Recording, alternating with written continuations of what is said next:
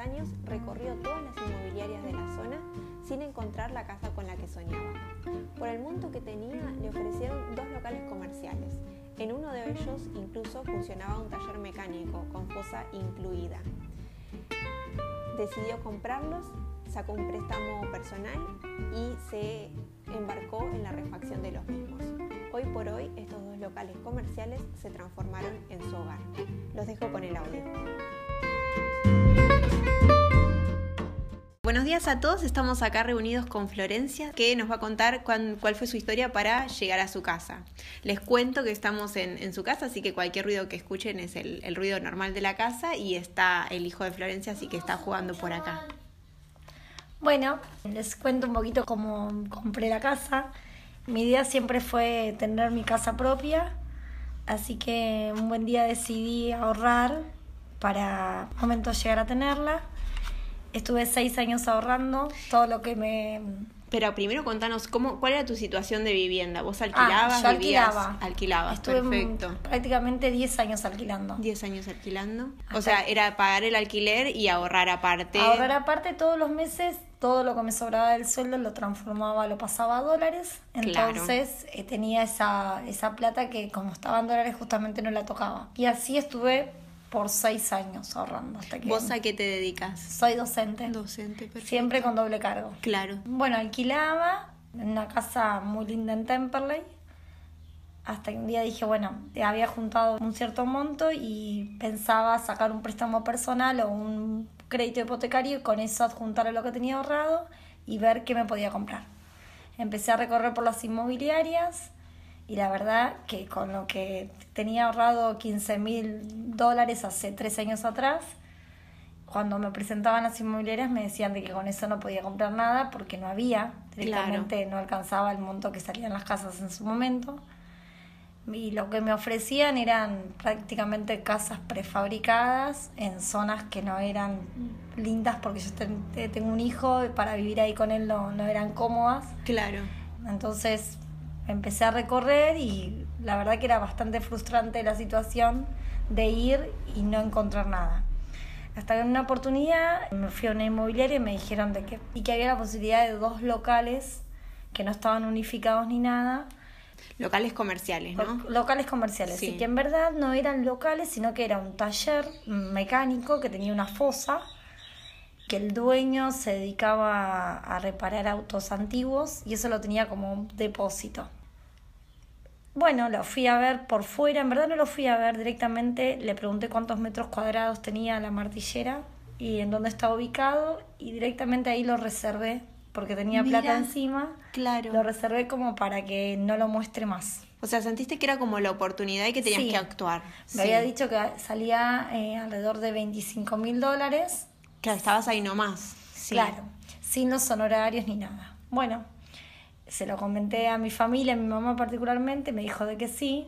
Después de haber mm, eh, dejado ese, esos 5 mil pesos, me lo fui, a, lo fui a ver la verdad consideré la ubicación y por la cantidad de metros que tenía era factible de hacer alguna propiedad. Obviamente que si uno lo iba a ver no era nada porque eran unas dos cortinas de metálicas, metálicas tenían unas, unos cuadrantes de vigas y unas chapas encima y una fosa nada más y estaba lleno de, de baldes y de, y de baldes de aceite y un montón de cosas que hacían peor el aspecto porque estuvo 30 años cerrado esto. Y ahora te hago una pregunta, ¿no? Porque yo me imagino, suponete en esa situación, vos lo contás como, bueno, y pude comprarme este local y tenías como una catarata de mala onda de la gente, tipo, no, te, te equivocaste. Sí, no, no te conviene, porque era, no, no te conviene porque vas a tener que hacer mucho, no te conviene porque hay que invertir un montón, no te conviene porque te vas a quedar sin nada. La realidad que siempre tuve la misma meta de decir, bueno, traté de buscar algo cerca de la estación, que era lo que era lo ideal para mí, más que nada por mi hijo, porque el día de mañana para desenvolverse y tenía ya un proyecto en mi cabeza de cómo iba a ser la casa. Te la imaginabas, tipo, la podías ver. Viste que eso también es muy difícil, tipo, es como a veces vas a algún lugar y dices, yo acá no veo nada, no sé dónde, pero vos la viste, ese lugar. Sí, la, ya como la tenía medianamente armada en mi cabeza. Bueno, cuando fui a, a firmar el boleto de compraventa, bueno, me dijeron el monto y todo. Obviamente que no llegaba la plata que tenía, entonces decido sacar un préstamo personal. Yo estaba en un colegio donde era una cooperativa de trabajo, era monotributista, entonces el banco no te daba no te daba, no, no llegaba al monto que, que yo pedía. Claro, por tu, tu sueldo como monotributo te decían te prestamos tanto y no te alcanzaba. No me alcanzaban, prestaban alrededor de 50 mil pesos. Claro. Yo ya había hecho el boleto de compraventa, estaba a punto de, o sea, como a los 10 mil había llegado, que era la mitad, porque fue así, cuando yo voy a firmar el boleto de compraventa, las, la dueña me pidió el 50% del monto. Claro en el boleto de compra-venta. Yo pido la posesión, me dicen de que no. Bueno, igualmente accedí y le di el 50% de la casa. O sea, él había dado 12 mil dólares y me faltaban los otros 12 porque mm, me bajaron 2 mil, 3 mil dólares el monto del, que era en principio. claro. La terminé pagando 22 mil y pico. Bueno, le doy esa plata y obviamente me quedaban cinco mil, cuatro mil, no me acuerdo bien cuánto me quedaban y tenía que pedir sí o sí un, préstamo personal o un crédito para poder comprar, eh, hacer la, la escritura. Voy al banco, que en su momento estaba con el Banco Provincia, pido un préstamo personal o un crédito y no me lo daban el monto que había pedido porque era monotributista. Lo cual tuve que hacer una carta al gerente la recibió y no me la contestó. Así que me presenté personalmente y pedí una entrevista con el gerente del banco. Estuve de las 10 de la mañana hasta las 4 de la tarde en el banco. Ay, Dios. Hasta que me atendió, yo con una angustia impresionante porque perdía todo. Le presento el boleto de compra-venta, le cuento mi situación, le presento una copia de la carta. Evidentemente no la había leído. Bueno, como era una buena clienta del banco, nunca había tenido una deuda con la tarjeta ni nada, y hacía alrededor de 10 años que yo ya estaba en ese banco, cobraba por, por medio del Banco Provincia, me dan el préstamo personal con tasa fija. Así que bueno, así fue que pude escriturar. Escrituré un 23 de febrero. Ay, viste, uno se acuerda tanto de esas fechas. Esas fechas, escrituré un 23 de febrero. Me habían dado pesos y después yo eso tuve que hacer el cambio a, a dólares. Y era una época media complicada porque asumía la nueva. hablando? Hace cuatro años. Claro, si era cuando va a aumentar el dólar o está aumentando. Claro. Una de dos, sí. Justo era la época cuando empezó a aumentar el dólar. En ese momento el dólar estaba a 16 y subía y bajaba un día para otro. Cuando, cuando fue en diciembre, sí, en diciembre, enero, que empezó con el tema del cambio de la presidencia, un día dije, bueno, lo compro a este monto y lo compré a 13.10, que era lo más barato, y el otro día se disparó a 17. Bien. O sea, fue como el momento, por la cantidad de plata que yo tenía, era mucha la diferencia. Claro. Bueno, así todo, con eso pude solventar el, ese, ese monto que me faltaba y poder pagar los honorarios los horarios a la martillera y la, a la escribana, por haber hecho la escritura, me había salido 68 mil pesos, porque eran dos unidades funcionales. Como eran dos locales los que yo me compraba, por eso se había hecho tan grande el, ese monto. Y yo tenía 66 mil pesos, cual mis compañeras de trabajo juntaron esos dos mil y me los dieron. y así fue como eh, me pude comprar, pude escriturar ese día. Y bueno, y después de ahí empecé de a poco. De hecho, los locales no tenían ningún servicio, no tenían ni agua ni gas, pero bueno, no tenían electricidad, no tenían nada porque el dueño de, de los locales comunicaba, o sea, la, la mamá, eh, una de las medianeras dan con la casa de la mamá estaban comunicadas por medio de una puerta. Claro, no necesitaba un baño ese hombre, iba a la casa de la madre y listo. Entonces, se, eh, al haber esa puerta que comunicaba la casa de la madre, todos los servicios los tenía. Obviamente la casa de la madre, al cerrar la puerta, esto quedó totalmente vacío y sin nada. No contaba con ningún servicio y bueno, de a poco fui primero puse el agua, eh, hice la conexión con el agua para que puedan empezar a trabajar los albañiles. A todo esto yo seguía alquilando. Claro alquilaba y, empecé a hacer la casa. Un día dibujé la casa y la mandé a una constructora, de ahí La constructora me dio algunos parámetros, me modificó, pero bueno, la casa que yo había dibujado hoy está hecha. Sí. Bastante armada, obviamente que falta lo más fino, pero bueno, estoy viviendo y es habitable. Tal vez no tenga gas, me manejo con una nafe, pero bueno, tengo agua, tengo un baño hecho, tengo, y esto prácticamente en cuatro años trabajando como docente se puede. Claro. Tal vez tuve mis limitaciones, obviamente, pero, pero es, es factible de poder tener una casa, no es que no. El tema es estar en ver la oportunidad, ser constante, porque esa es la, la realidad, no, no bajar los brazos, porque es, es frustrante ir a, a, todas las inmobiliarias y que te digan, a veces con preocupación del otro lado y comprometiéndose con uno, y a veces con soberbia tal vez de decir, Sí. no, mira, con esto no podés comprar nada, y a veces de la otra parte sí poniéndote en el lugar. Pero bueno, ve- veamos la forma y, y tratan de buscar alternativas, como, como todo, ¿no? Pero bueno, sí, esa fue un poco mi, mi realidad. ¿Y bueno, vos pensaste en algún momento en, en usar esa plata que tenías ahorrada como para sacar un crédito hipotecario? ¿Tuviste esa idea en algún momento en la mente? Mira, cuando decidí comprarme la casa había sido un momento en, mi vida donde estaba, me había separado. Entonces, la verdad que tenía dos posibilidades. Yo me había comprado el cero kilómetro hacía poco, hacía dos años.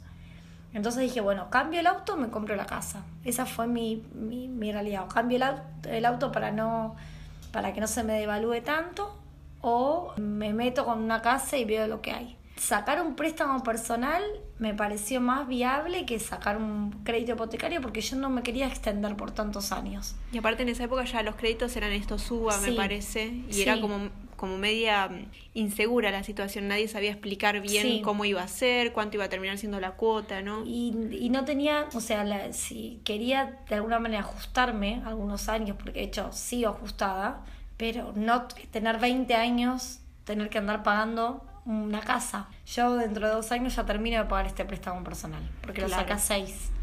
Entonces ya te da más posibilidades de seguir avanzando. Y el préstamo personal, esa cuota fija, o sea, te lo consumió un poco la inflación. Sí, claro. Sí, sí. Sí. Sí, sí, porque en su momento eran seis mil pesos y ahora sigo pagando esos seis mil que no es nada a comparación. A, Claro. en su momento costó y fue, pero no- siempre fue algo que se podía, era y con accesible a el sueldo. préstamo personal, eh, lo que hiciste fue armar la casita. O sea, vos tenías los locales originales Sí, que los refraccionaste con este crédito personal. una parte lo usé para terminar de pagar lo que me faltaba. Es verdad, sí habías dicho. Otra parte lo usé para, en verdad mucho no me quedó. Claro. Eh, lo que sí hice, bueno, tuve un- una cuestión con el auto que me lo robaron, entonces cuando lo recuperé esa plata, en vez de comprarme otro auto, metí la plata en la casa. Entonces así pude hacer la parte más fuerte que fue, bueno, levantar las paredes, toda la instalación de, de luz, toda la instalación del agua. Bueno, no tenía ni siquiera pozo ciego porque acá todavía no pasan las cloacas, entonces tuve que hacer el pozo ciego, la cisterna, comprar una bomba, o sea, cosas grandes y algo de plata, obviamente que todos los meses toda la plata que ahorraba iba para la casa. Claro. Entonces así se pudo levantar. Un conocido sacó un préstamo personal también Y te prestó el y me dinero. prestó el dinero y pude, obviamente se lo sigo devolviendo, que es un monto mucho menor y pude hacer la parte más fuerte porque lo, lo que no quería yo era seguir eh, alquilando. De hecho, cuando me vine a vivir acá, porque como todos sabemos el rubro de albañil es bastante complejo, tuve que pasar por varios albañiles hasta llegar a uno que se comprometa con su trabajo. Eh, entre medio hubo gente que trabajó mal, pero bueno, por eso también esas pérdidas uno de alguna forma tiene que solventarlas y, y pueden, son cosas que te pueden llegar a pasar. Sí. Pero no son cosas que uno diga, bueno, no renuncio a seguir con la casa o si uno tiene la idea, la meta y tiene la idea fija de, de construir, de, de proyectarse, de- es, es viable. Y lo bueno es que se puede de alguna manera. Siempre que uno, y no es cuestión de gobiernos, es cuestión de, de cómo uno se proyecta en la vida, esa es la realidad. Sí, sí, sí, totalmente. Yo le- les cuento a los que están escuchando que si uno viene alguien y te dice esto era un local, la verdad es que no te puedes imaginar directamente el local porque directamente es una casa esto. Sí, sí, Sí. hoy sí. Faltan algunas cosas, obviamente. Falta, tengo una carpeta, o sea, no tengo un piso. Puse hace relativamente una mesa trato de, dentro de lo que hay, trato de buscar lo mejor. Hay alrededor de 10 ventanas en la casa. Es muy luminosa, es muy luminosa. Tengo un patio. Eh, la casa es de, de dos plantas, o sea, es una casa cómoda. En un futuro obviamente faltan detalles, pero no, hoy está habitable. Claro. O sea, de hecho hace un año que ya estoy viviendo acá. Te hago una consulta, vos en función de tu experiencia, ¿no? Si conocieras a alguien que está como en tu situación, una situación muy similar de estar comprando para refaccionar, ¿qué consejo le darías? Que lo haga, que, nunca es momento y siempre es el momento, que no pasa por una cuestión económica del momento de del gobierno que esté de turno. O sea, que eso es una, una cuestión personal y que, que, lo haga, que se proyecte porque es, es viable. O sea, si uno se lo propone, en la vida se puede hacer. Y eso te da el puntapié de que mientras vos te los propongas, seas constante, constante eh, no te falte trabajo y tengas salud, se puede hacer todo. Eh, lo importante es que uno se lo proponga. Y obviamente tener las herramientas y ver la forma, pero mientras consultes, ya te digo, tengas un buen trabajo y seas constante, no, no, no hay nada que te impida tener una casa. Mil gracias por, por, tu tiempo y por contarnos tu historia, la verdad que es una historia hermosa. Hubo muchas este, lágrimas, igual, no sí, porque de momento, hoy lo cuento muy tranquila, pero uno también, de, hay momentos de donde uno decae, pero bueno, como siempre digo, si uno tiene la meta en la cabeza de decir, bueno, esto lo tengo que lograr y como se lo propone como una superación personal, es tan gratificante hoy ver y decir, bueno, si se puede, a partir de ahora no te para nadie, porque la realidad es esa. Si yo puedo con esto, estoy con un hijo sola, no hay nada que te, se te pueda poner en tu camino, salvo que te falte salud, pero todo hacia todo. O sea, si vos estás bien, si vos ves que te superás, si vos ves que, que todo lo que vos te propongas lo lográs, la salud también acompaña en eso. Totalmente. Bueno, muchas gracias Flor eh, y bueno, nos vemos en el próximo episodio.